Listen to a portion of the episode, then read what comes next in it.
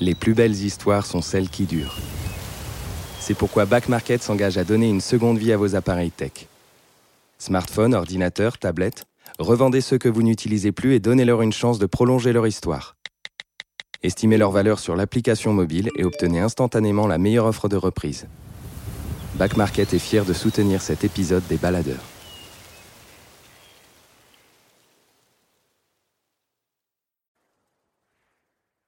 Les baladeurs, une série audio Les Others. Des balades, des aventures, Des aventures. des mésaventures en pleine nature. Prêt pour le départ? Prêt? C'est parti. Se dépasser pour poursuivre un but, une quête qui, au fil des pas, devant chaque difficulté, semble de plus en plus inaccessible.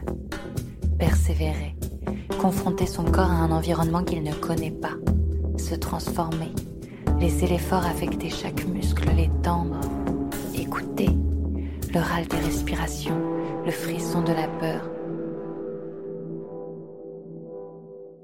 Miguel Bonnefoy est un écrivain franco-vénézuélien qui, pour l'écriture d'un nouveau livre, quitte les rangées familières des bibliothèques pour éprouver l'aventure, se heurter à la violence d'un géant de la terre de ses origines, Salto Angel. Ce livre n'est pas celui d'un anthropologue ni celui d'un historien. J'oserais même dire qu'il n'est pas celui d'un romancier ni celui d'un aventurier. Ce livre est celui d'un homme qui, n'ayant pas encore dépassé les 30 ans, à l'aube de sa plume, a voulu raconter un voyage dans sa vérité. Je n'ai pas essayé de maquiller la fortune des événements.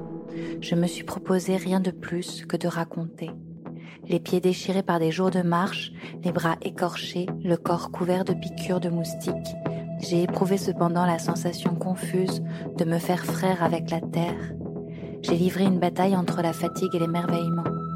Aujourd'hui, c'est de cette rencontre que je souhaite faire le récit.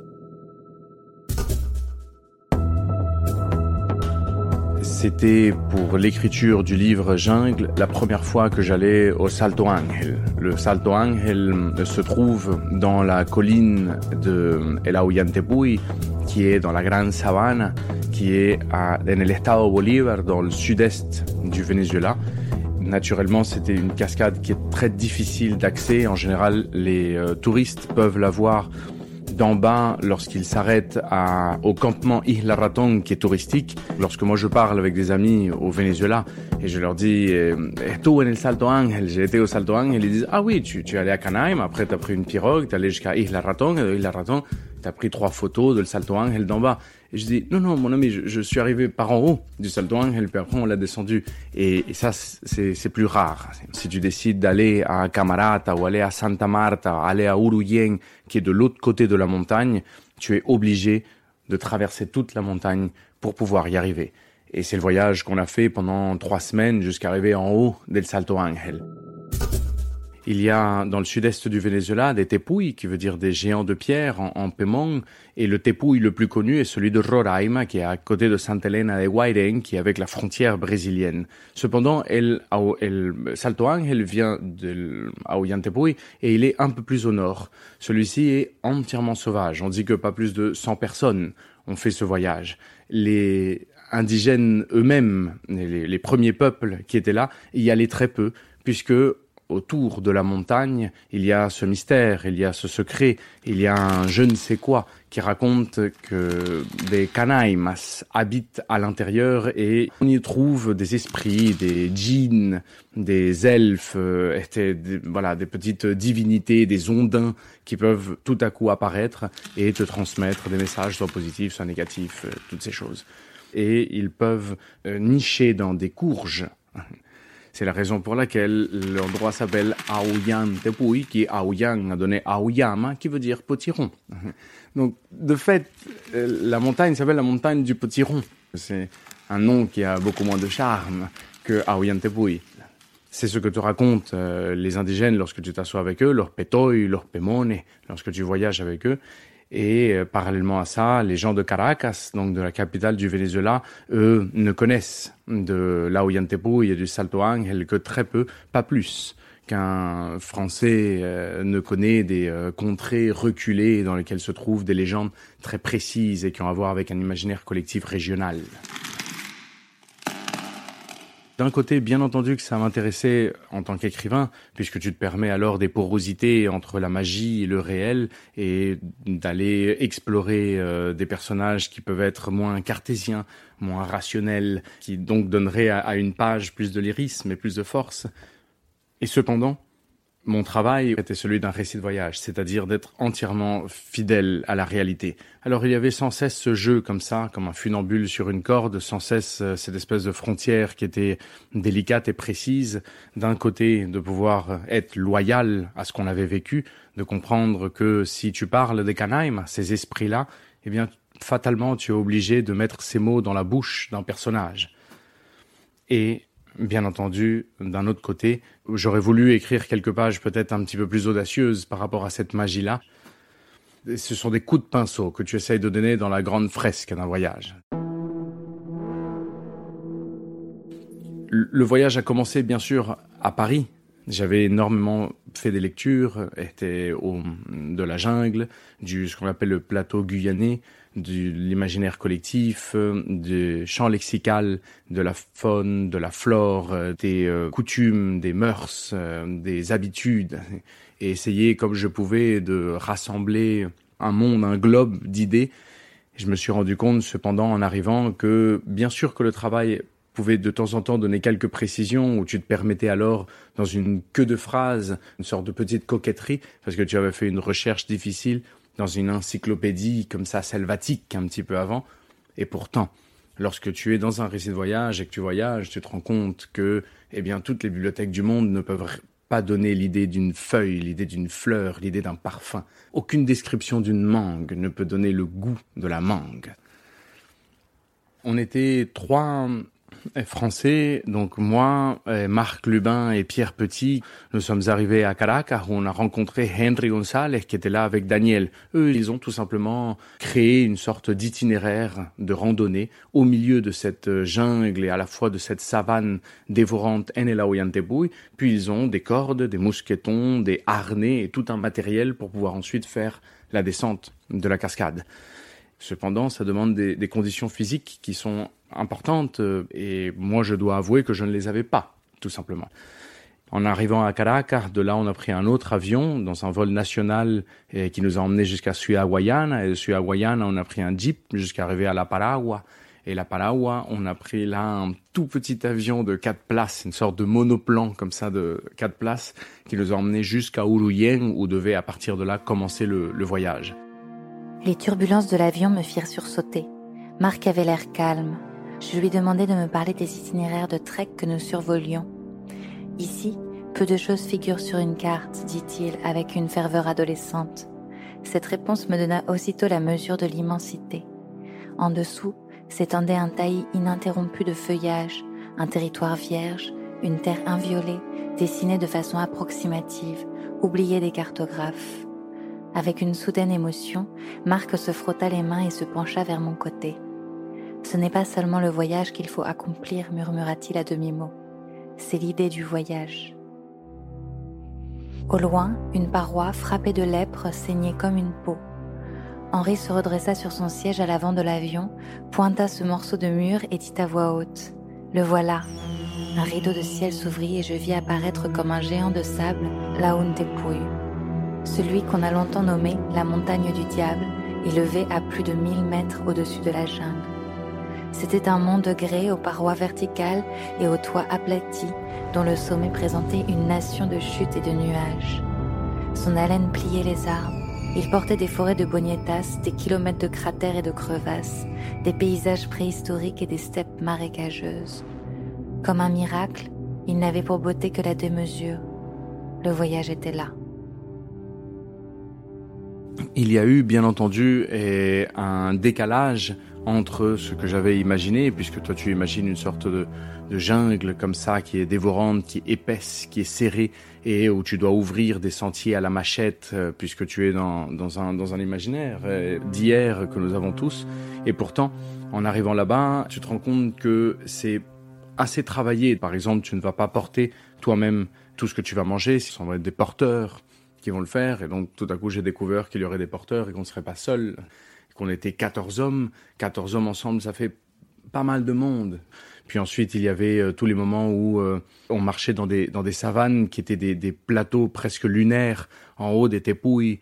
Tout en haut, ce sont comme des montagnes qui sont chauves, qui sont pelées, qui ont une pierre euh, noire dans laquelle pousse à peine une petite fleur carnivore qui a eu la témérité dans une fissure de créer la vie.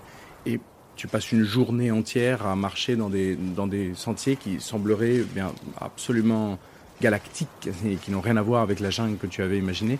En regardant bien entendu toutes ces pierres, je me disais comment tu vas décrire cette journée si de fait il ne s'est rien passé? On a marché pendant 8 heures avec 20 kilos chacun sur les épaules. Rapidement, on s'espace parce qu'on est dans une sorte de cordée de 14 hommes. Tu es seul dans tes pensées, tu réfléchis à, tes affaires et tu ne vas pas mettre ça dans, le livre. C'est qu'importe. Hein, c'est le monde entier se, se fout complètement de qu'est-ce que toi tu penses à ce moment-là. Donc J'essayais comme je pouvais de voir à quel moment je ferais des coups de narratif, essayer de raconter un petit peu l'histoire, voir quels ont été les explorateurs qui sont venus et qui ont peut-être écrit là-dessus, comprendre pourquoi un niveau toponymique, un niveau sémantique, telle plante s'appelle comme ça, pourquoi le saltoang, il s'appelle comme ça? Bien entendu que le saltoang, il n'a rien à voir avec les indigènes, et c'est encore une fois une construction européenne. Comprendre petit à petit quels sont les, euh, les labyrinthes, les minotaures qu'on a à l'intérieur et quelle est la dynamique qu'ils te donnent pour pouvoir avancer.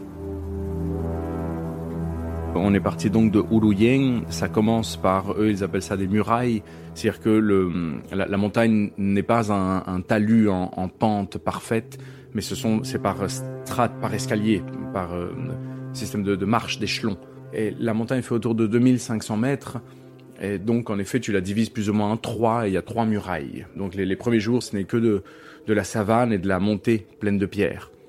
Au bout de trois jours, nous sommes arrivés euh, en haut, dans le sommet. Et le sommet est ce paysage lunaire qui est chauve, qui est pelé et qui n'a vraiment aucun intérêt. Même si pour un botaniste, euh, observer telle et telle fleur, il se rend compte que ce sont des fleurs endémiques et euh, peut euh, en récupérer pour en faire des herbiers. Et sont des herbiers rares parce que ce sont des plantes qui ne grandissent que dans les tépouilles.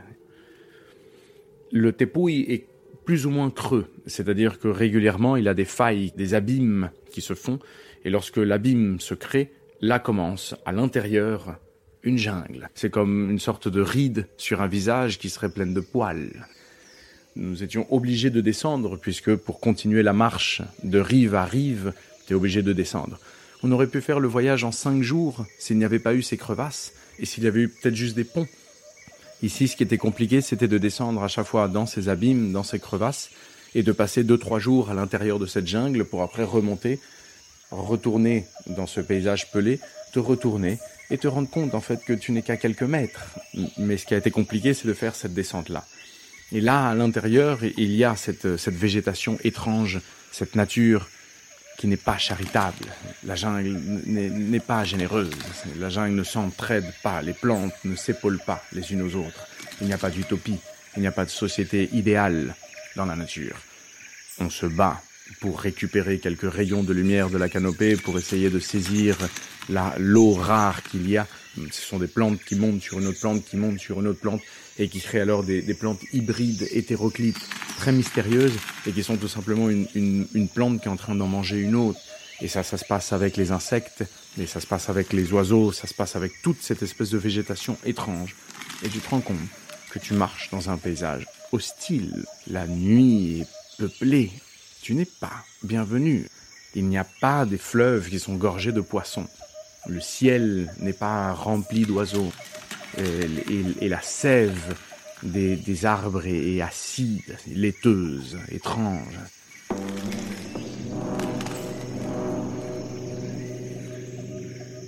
Je me souviens d'une nuit où euh, on s'était euh, réunis dans le campement, on avait fait un feu comme d'habitude, moi, je m'étais éloigné pour aller euh, faire pipi et au milieu des fourrés, j'avais cru voir un mouvement comme ça, une sorte d'éclair rouge au milieu des fourrés, en revenant comme ça en catastrophe dans le groupe.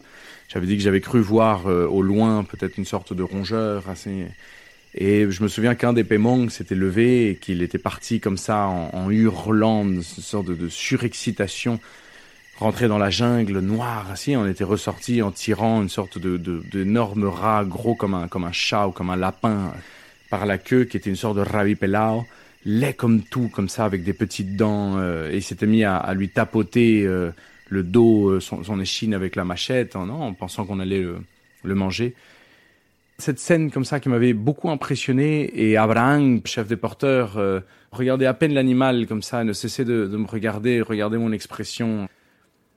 Et il y avait une forme de, de, de mystère dans son regard et mais bon, je me souviens en effet de cette scène des Ravi puis c'était toute une famille de Ravi qui entourait le, le campement. Le soir, nous avons euh, rangé le, le, fromage, la nourriture, mais euh, le lendemain, on s'est rendu compte qu'énormément de sacs avaient été éventrés. Euh. La nuit est peuplée de bruits, bien entendu, étranges, comme on peut toujours se l'imaginer, et d'un autre côté, paradoxalement, elle est, elle est entièrement silencieuse. On marchait pendant si longtemps pendant les journées qu'on était épuisé. Et alors, tu dors comme ça profondément. J'ai pas du tout le, souvenir d'avoir été euh, inquiété par quelque chose. Ce fut à cet instant qu'Abraham prit son aponoïg, le petit blanc dans les mains, s'approcha de moi et me le tendit. Je l'acceptai avec surprise. Il s'assit de l'autre côté du feu et me dit tout d'un souffle. Les Rabbi Pelao essayent d'imiter les autres, mais il n'a pas d'identité. Je fus d'abord surpris par l'enthousiasme soudain de cet homme qui était resté mystérieux jusqu'alors. Cependant, dans sa voix, je sentis une pointe d'ironie envers moi.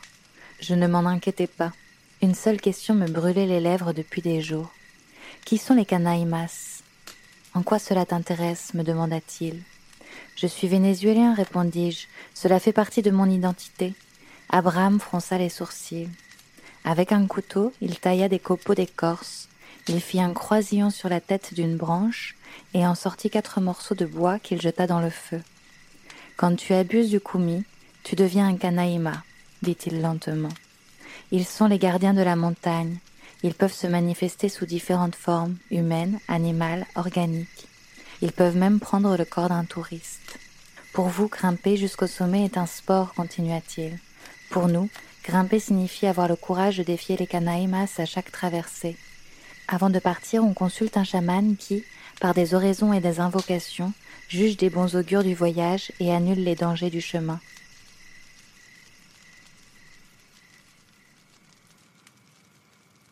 Il y avait une hiérarchie énorme au niveau euh, de, cette cordée humaine.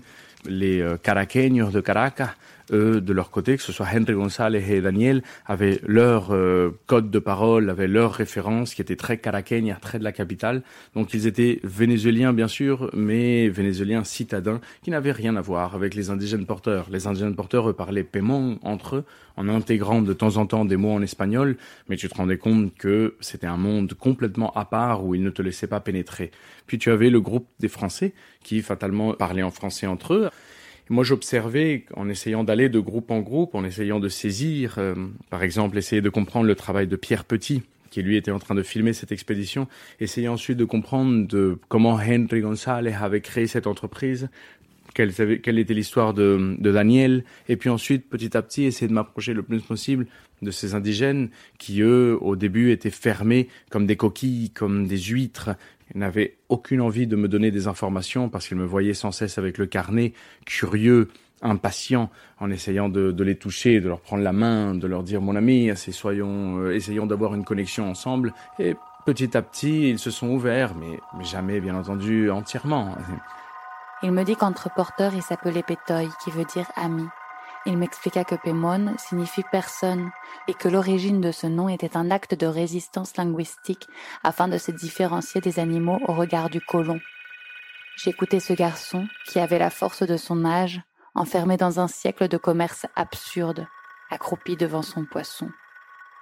On était dans un campement, était derrière un rideau de feuillage et près de le fleuve Churung qui euh, déversait ses eaux au loin. Nous avions fait un feu et euh, on était assis l'un en face de l'autre. Lui a pris un bout de bois et il m'a dit le bâton que tu as pour marcher n'est pas bon parce qu'il n'est pas à ta hauteur. Permets-moi de t'en tailler un. Il a pris donc le bout de bois et s'est mis à tailler. Et pendant qu'il taillait, je dis Abraham, et ¿Te molesta si te hago un par de preguntas? Est-ce que ça te dérange si je te pose quelques questions? Et il m'a dit, qu'est-ce que tu veux savoir? Je dis, écoute, je veux savoir ceci, ceci, ceci, ceci. Je lui ai posé plusieurs questions et puis il m'a écouté en silence, sans rien me dire. Et il m'a dit, tu sais, nous, avec les paiements, pour choisir le prochain cacique ou le prochain capitaine de la communauté, euh, on passe par une sélection naturelle. La sélection naturelle ne se fait pas comme les girafes, comme les éléphants. Nous, on passe par la parole, c'est-à-dire que, au bout d'un moment, le capitaine de la communauté donne toutes les informations à un jeune dans sa communauté et il le fait en une fois, en une heure. Si le jeune n'a pas réussi à s'en souvenir en une fois, alors ça veut dire qu'il ne peut pas porter l'héritage de son peuple. Alors mon ami, toi tu es là, tu me poses beaucoup de questions, tu as un carnet à la main, et tu veux que je te raconte tout. Et dis bueno alors permets-moi donc de tout te raconter, mais je prendrai juste une heure, et après je me tairai et je le répéterai pas. Si tu arrives à t'en souvenir en une heure, alors tu peux porter l'héritage du peuple, même si moi bien entendu je ne suis pas dans cette course-là. J'ai eu l'élégance quand même de lui demander si je pouvais écrire, et que c'était de la triche, bien entendu, dans ses références à lui.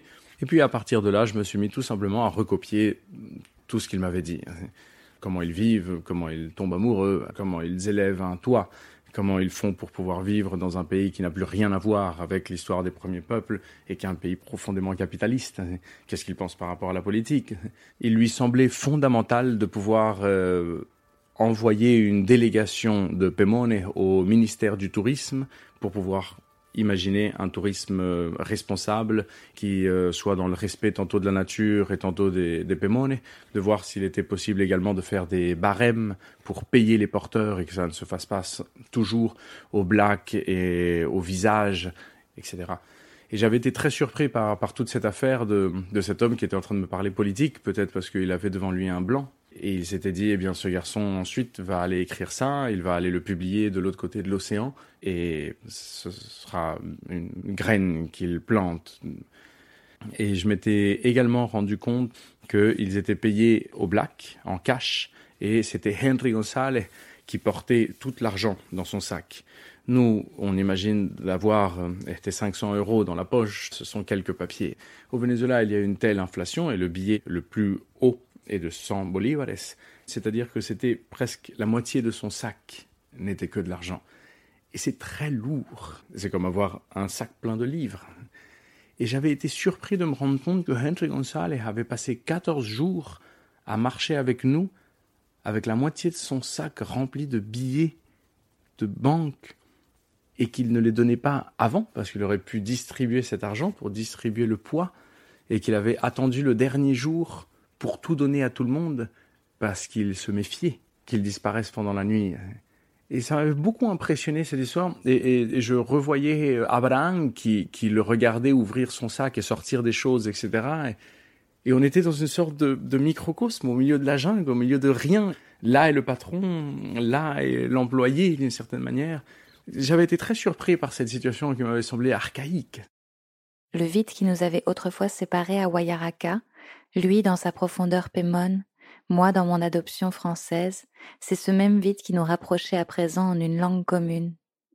Il y avait une grande distance entre nous, mais je ne pouvais m'empêcher d'avoir une pensée pour un lointain ancêtre commun, un étrange personnage qui serait un premier père, rassemblant en un organisme primordial la conséquence d'être moi et le désir d'être lui.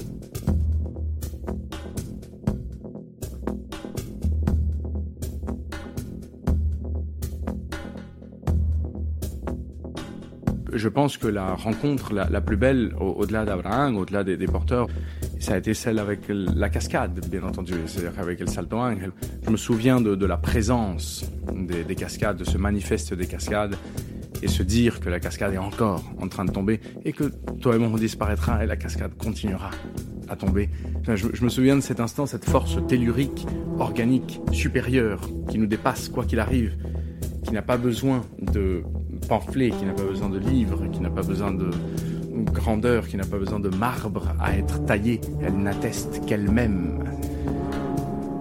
On ne l'entend pas, même si on, pourrait parfaitement l'entendre parce qu'elle est énorme. On l'entend pas, mais pour y arriver, tu es obligé de passer par des kilomètres de marécage. Comme toute chute d'eau, elle vient bien sûr de galeries liquides, souterraines pour l'atteindre, tu n'arrives pas par une sorte de petit plateau ou un, pré comme ça de, chardon et de rose et tout à coup alors commence de manière magique et spontanée une source d'eau. Elle vient d'une sorte d'immense lac, mais, mais, un lac qui est, plein de boue, qui est plein de fanges, plein de sentiers boueux, plein d'insectes bizarres, une végétation qui est laide, sans fleurs, à moitié sèche et aride. Et je, me souviens de ces journées de, marécage qui ont été difficiles, avec l'eau jusqu'aux genoux, donc avec les, avec les chaussures et les chaussettes qui étaient mouillées pendant, pendant de longues heures, à avoir le soleil qui te, qui te frappe et te dire, mais, mais imagine la quantité d'eau qui doit être en train de se déverser de l'autre côté, et tu marches, et tu marches, et tu marches on, s'est posé dans, un, dans une sorte de campement qui était une pierre un, peu, surélevée, euh, une pierre rouge qui nous laissait les, paumes des mains euh, marquées comme ça à chaque fois qu'on qu'on se posait dessus. Et je me souviens d'avoir observé comme ça ces kilomètres de marécage, de me rendre compte que je suis sur une sorte d'île au milieu d'une pierre rouge comme un, comme un cœur au milieu d'une anatomie. En te disant, et la seule chose que j'ai devant moi, c'est euh, ces 48 heures d'une descente en rappel d'une cascade. Seigneur, pourquoi? Je doute et moi j'ai moi j'ai eu peur et j'ai eu faim, j'ai eu soif, j'ai été en colère assez. Euh, j'ai eu j'ai eu un moment de vraie de vraie colère avec Henry Gonzalez où au bout d'un moment j'ai dit écoute moi je suis un, homme je suis un homme de bibliothèque c'est moi je suis quelqu'un qui écrit des livres moi je comprends que vous trouvez ça extraordinaire de, de faire ces voyages là mais moi c'est pas mon truc et je me souviens qu'il m'avait dit, écoute, il y a trois options. Hein. Soit tu fais le chemin de retour, donc tu te refais les 14 jours en arrière et euh, tu refais toi-même tes propres campements, tes propres feux, enfin tu refais tous les, chemins balisés comme ça de, ton côté. Soit on appelle un hélicoptère. L'hélicoptère viendra te voir, mais du coup, ce sont 3000 dollars. Moi, je ne te les paierai pas et il faudra que tu attendes ici pendant deux jours que l'hélicoptère te voit dans cette pierre rouge au milieu du, des marécages. Soit, mon ami, eh bien, on continue toujours tout droit. Il y a une cascade et comme tout le monde, tu la descends et tu rentreras chez toi. Je me souviens de ce, moment comme ça où nous en avons parlé. Je, tu te rends compte que tu es vraiment au milieu de rien et que tu n'as qu'une seule option, c'est de continuer. Il y a absolument euh, une, frayeur comme ça qui s'est fait, une énorme fatigue et je, garde parfois des, souvenirs amers de ces quelques jours. Entre deux branches, dans un carré d'arbre, un écureuil noir sauta pour attraper une noisette. Henri le suivit du regard. Il prit son appareil et s'éloigna du groupe pour photographier son premier écureuil du tépouille. Marc m'observa avec une pudique amitié. Tu n'as jamais fait de rappel, n'est-ce pas? Jamais. Tu es dans la merde, me sourit-il. Je le remercie avec élégance. Il me fixa, sans me juger, avec un regard paternel. Être dans la merde a quelque chose d'héroïque, tu sais.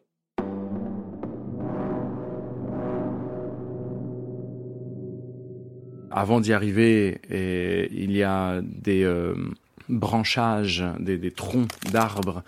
Euh, c'est une journée entière de troncs d'arbres qui se sont euh, qui, sont posés comme ça. C'est comme si c'était les racines de la montagne qui t'empêchent d'arriver jusqu'au Salto Angel, comme c'était des, des, doigts ou des mains qui essaient de t'agripper pour ne pas y arriver. Et ils sont souvent à hauteur d'homme, donc tu dois sans cesse te demander si tu le sautes ou si tu passes par en dessous. Et d'un côté ou de l'autre, de toute façon, c'est compliqué et difficile. Et il y en a mille. Donc je me souviens d'après les journées de marécage, ensuite avoir cette journée-là de troncs d'arbres affreuses, où je me suis explosé les tibias, d'être arrivé vraiment à la source du Salto Angel, où tu vois déjà cette espèce de deux pierres encastrées, et où avec cette, force de, vomissement comme ça euh, apparaît le Salto, eh bien, de m'être entièrement déshabillé, m'être mis dans l'eau, qui avait une couleur thé, une couleur ocre, ça, une couleur terracotta, et m'être posé là, je me souviens d'un moment comme ça de, bonheur et de, et de grandeur.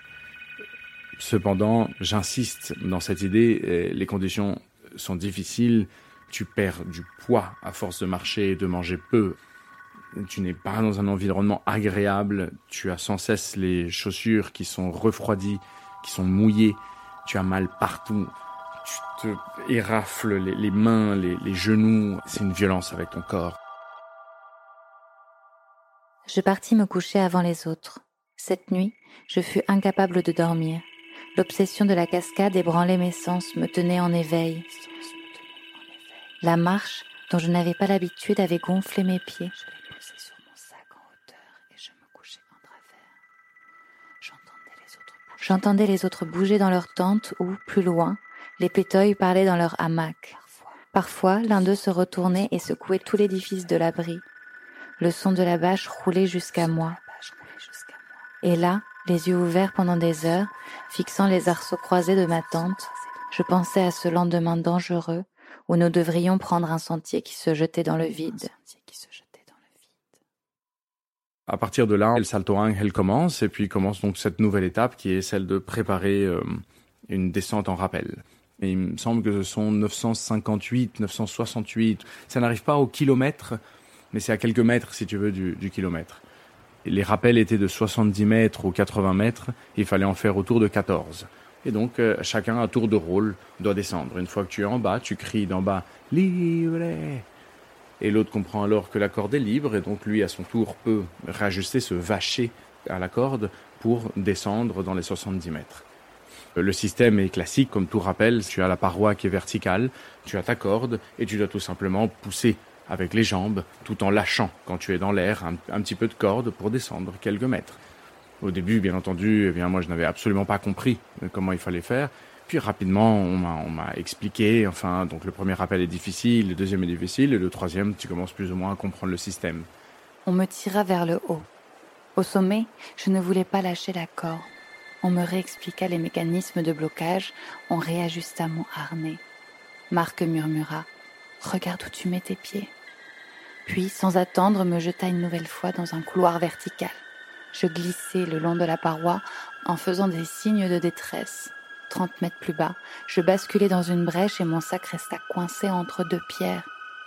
Sans jamais lâcher la corde de ma main d'arrêt, je tirai avec la gauche pour le libérer. Une brume se leva d'un coup, m'enveloppa d'une manière aussi rapide qu'inattendue. Aussitôt, je fus pris d'une panique, ne voyant plus la corde, les pieds dans le vide, égaré dans une éclipse de ciel. Je me souvins brusquement de l'après-midi de Ayaraka, quelques jours auparavant, où je m'étais perdu au milieu des bois et qu'Abraham m'avait découvert sur un lit d'humus et de ronces. D'emblée, je reconnais la peur qui m'avait paralysée et dont les blocages me menaçaient encore. Je me hâtais d'empoigner mon descendeur et je glissais avec précaution. Je pénétrais peu à peu cette nuée aveuglante lorsque je sentis sous mes semelles une surface fragile où je pus poser la pointe de mes pieds. Je demeurais en équilibre sur cette étroite corniche. Je marchais doucement, à reculons, pour accéder au dévers. Mais alors que j'atteignais le bord, je sentis la roche se rompre sous mon poids. Je ne pus dégager ma jambe dans l'entremêlement des lianes et la charge de mon sac me tira vers l'abîme. Je roulai vers le vide dans un nuage de poussière et de fleurs arrachées. Lorsque dans ma chute, la corde claqua fort et m'arrêta brusquement dans l'air. Le baudrier me serra les cuisses et m'endormit les jambes. Mon sac rebondit sur une bosse, s'enfonça profondément dans une fente du rocher. Comme j'avais mal aux articulations des mains, mes poignets se tordaient, je dus changer les bras pour continuer à freiner. Je me sentis abruti par le soleil et le vertige. La corde pesait presque 20 kilos. La boue, l'eau, le grès, le quartz ensablé, tout l'alourdissait. Ce jour-là, je n'eus dans la bouche que des injures. Quelques minutes plus tard, je vis une sente où je distinguais Daniel qui m'attendait. Là, sur les bords du fossé encore fangeux et humide, il n'y avait nulle trace de piétinement ou de semelle. En touchant le sol, je posai mes fesses sur mes talons. Mes pieds s'enfoncèrent. Je me débarrassai de mes gants et me tenant à une roche toute proche afin de prévenir une glissade, je l'insultai généreusement. Daniel m'aida à retirer mon mousqueton et cria vers le haut, le cou tordu. Libre je me suis complètement déchiré un des, muscles du bras à force de tirer sur la corde. Et lorsque tu arrives sur des petits belvédères, sur des petites saillies euh, qui sont comme ça euh, sur la paroi, vous êtes cinq à attendre là, tu dois te prendre à quelques pierres pour être sûr de ne pas tomber, tu as sans cesse le vertige, il y a un kilomètre de chute, tu te rends compte en plus qu'il n'y a aucune euh, instance de sécurité qui n'est passée par là pour s'assurer que ces pierres-là peuvent tenir le poids de cinq hommes.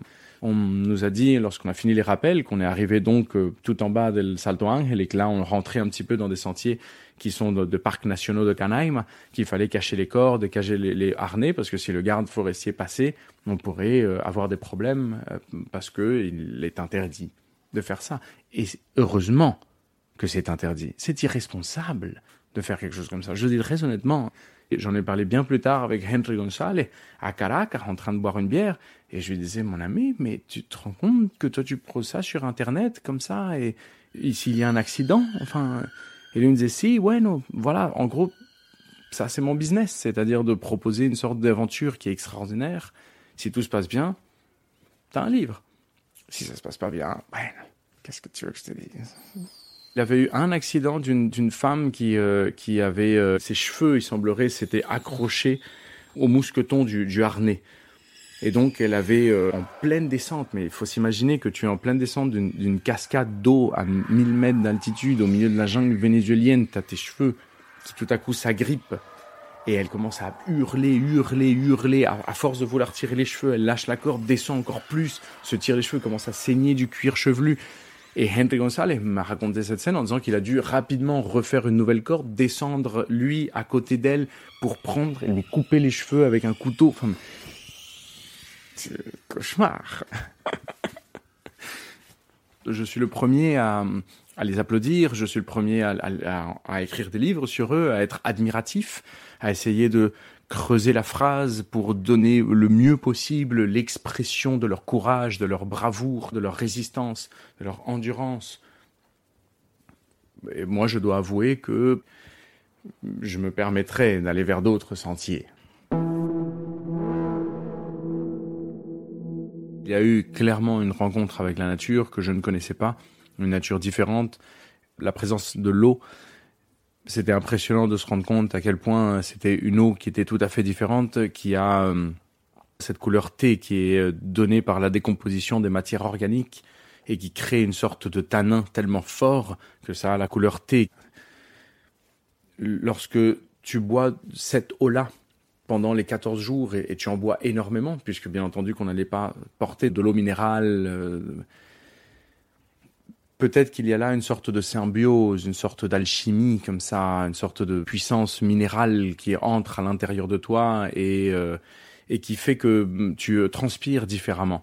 Lorsque ils avaient envoyé des échantillons de cette eau à des laboratoires aux États-Unis pour savoir si on pouvait ou non boire cette eau, le mm, retour du, du laboratoire avait été tellement positif, ils avaient dit on a rarement vu une eau aussi pure et qui était sans doute dû à cette décomposition des matières organiques qui finalement crée une sorte de, je ne sais pas, de, de, bactéries transparentes, à les comprendre. Et cette information était une des premières informations que m'avait donné Henry lorsque j'avais dit on peut boire de, l'eau des lacs parce qu'on va avoir soif pendant tout le voyage. Et il avait sorti le papier, le compte rendu du laboratoire avec une sorte de fierté naïve en me disant mon ami non seulement tu peux la boire mais tout ce que tu buvras ensuite sera moins bon. Il y a la présence de l'eau avec euh, El Salto Ángel, avec la cascade. Et tout est eau dans la jungle comme tout est lumière. Et il y en a peu, paradoxalement. Ce sont des forêts de pluie, mais où il ne pleut jamais vraiment, dans le sens où euh, il y a sans cesse une sorte de petite bruine étrange. Tout est humide. Ce sont comme des fabriques de nuages. Il y a sans cesse de l'eau partout, mais elle est invisible. Et on a eu de longues journées où on ne croisait aucun ruisseau, aucun fleuve, où on ne traversait aucune petite euh, quebrada. Et donc on avait soif et on se rendait compte qu'à chaque fois qu'on regardait nos mains, que dans l'objectif de l'appareil, tout était embué, qu'on avait de l'eau sur le visage partout. Il y a de l'eau tout le temps, mais en même temps il n'y en a pas. On va vers une cascade, mais en même temps on ne touchera pas l'eau de la cascade puisqu'on descendra dans le rappel à côté. Et sans cesse dans ce jeu d'aller-retour avec la présence de l'eau frappante, immédiate, omniprésente, et d'un autre côté, presque à aucun moment, tu ne la croises.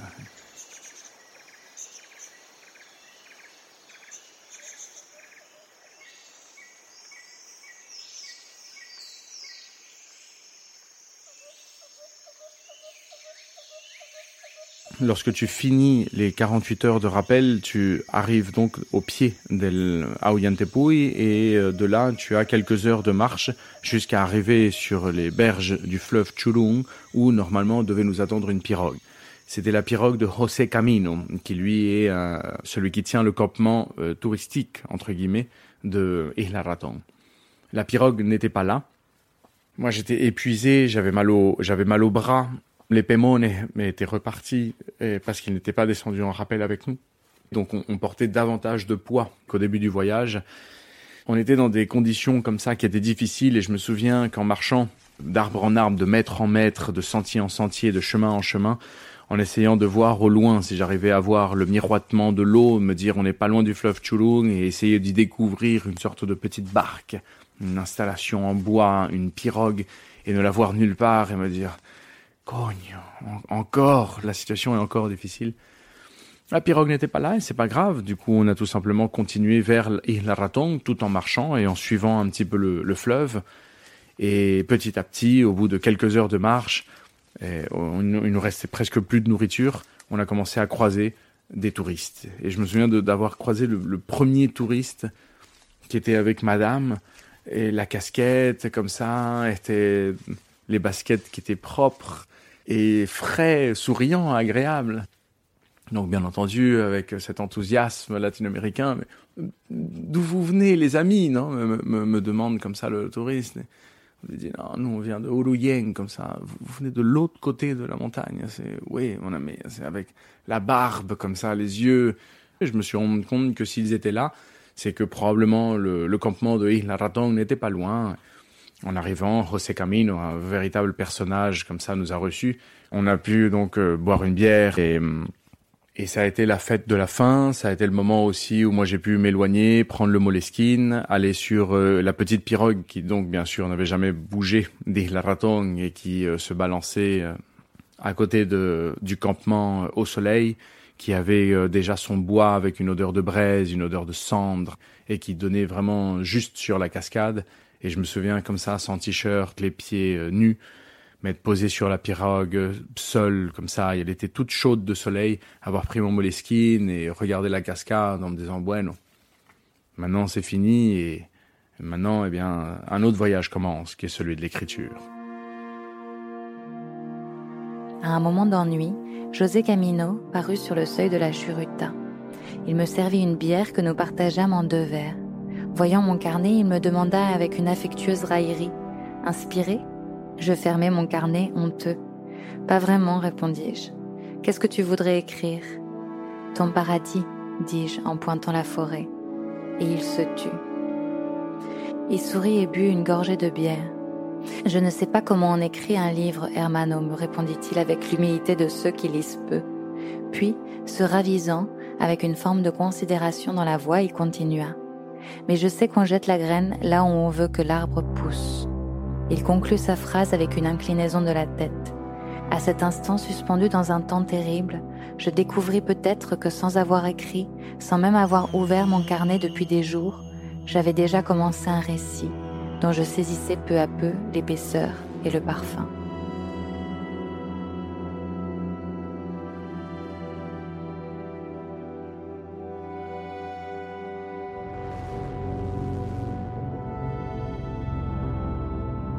De cette aventure, Miguel Bonnefoy a publié un livre intitulé Jungle et paru chez Paulsen, dont vous avez pu découvrir quelques extraits au fil de ce récit. Une autre histoire de jungle est à retrouver dans l'épisode 3 de la saison 1. Deux biologistes partent sur les traces du singe araignée gris au beau milieu de la forêt inextricable dans le bouchon du Darien. Les Baladeurs, une série audio Léo signée Camille Juzo avec la musique de Alison Brassac et un mixage de Laurie Galigani. Ces récits vous transportent, dites-le nous, avec des étoiles ou un commentaire sur votre application podcast. Et dans 15 jours, nous nous retrouvons dans les dunes du sable du Niger, portés par les chants berbères. À bientôt.